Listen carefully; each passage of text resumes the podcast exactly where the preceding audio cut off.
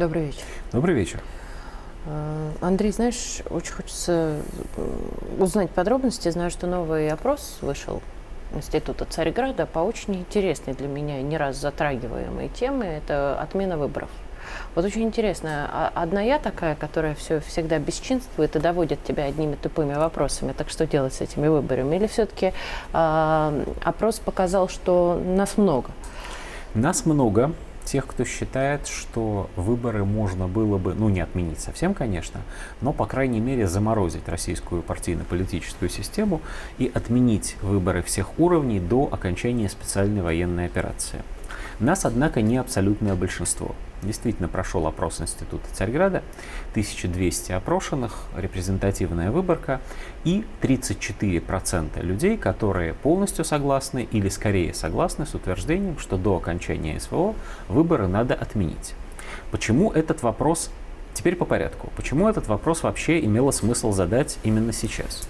Потому что 10 сентября в России очередной тур, завершение очередного выборного сезона. И несмотря на то, что это все происходит в период военных действий, что мы имеем? Мы имеем 21 регион Российской Федерации, на секундочку, четверть всех регионов России, а, в которых прямые выборы губернаторов.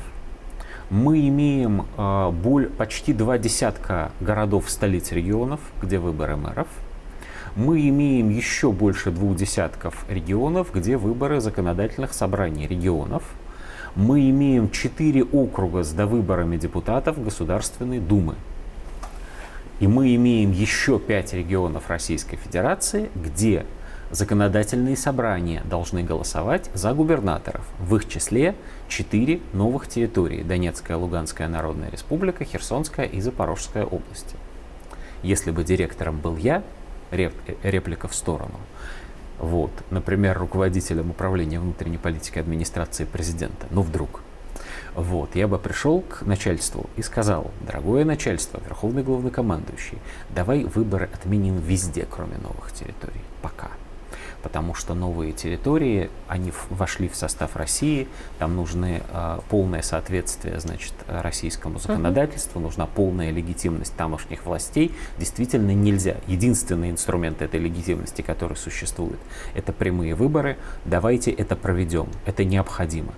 Но пока мы ведем боевые действия, пока люди понимают, что необходима мобилизация общества, везде, во всех остальных местах можно отложить эту процедуру на период 6 часов вечера после войны. Даже если, не дай бог, война продлится долго, люди это поймут правильно, потому что на переправе коней не меняют. Вот, кстати говоря, извини, Но... а тут поправка на ветер. А, Все это происходило в момент, когда активно в СМИ, в том числе, обсуждалась позиция а, украинская по вопросам выбора президента, а, где, собственно говоря, тут же, когда было сказано, что будут отменены выборы, тут же начался гвалт, а как же демократия? А можно я скажу вот не как политолог, а по-человечески? Да наплевать. Вот наплевать, что они там о себе думают. Это же они провозглашают сами у себя и по большому счету для себя, что их главное достижение в жизни – эти самые демократические процедуры. Ну вот пусть сами за свои слова перед собой и отвечают. С какой стати мы должны считать, что демократические процедуры в России наше главное достижение? И с какой стати мы должны считать, что 30 лет подряд, соблюдая определенные демократические процедуры, мы в ситуации боевых действий не можем отложить их применение? Почему, собственно? Потому что кто-то в далеком Лондоне скажет, что мы не правы? Да пусть обсказывается. У нас сейчас э, совершенно э, на самом деле не рядовая ситуация. Есть, э, как социологи говорят, есть социально одобряемые ответы на некоторые вопросы. То есть ответы, про которые все знают, что они правильные. И когда человеку задаешь такой вопрос, у него автоматически первый порыв – это сказать то, что считают правильным все. Дальше, если он с этим категорически не согласен, он, конечно, может свое это несогласие высказать. Как это выглядит на практике? Вот людей спрашивают, мы спрашиваем в вопросе, а вы одобряете проведение специальной военной операции? И 82% опрошенных, понимая, о чем их спрашивают, зная правильный ответ, не раз его давали уже в этой жизни за последние полтора года, говорят, да, мы одобряем. А 9% опрошенных не одобряют. Они идут против течения. Мы, в свою очередь, с ними не согласны категорически. Но у нас действительно, увы и ах, демократия. Они в своем праве. Они говорят, нет, не одобряем.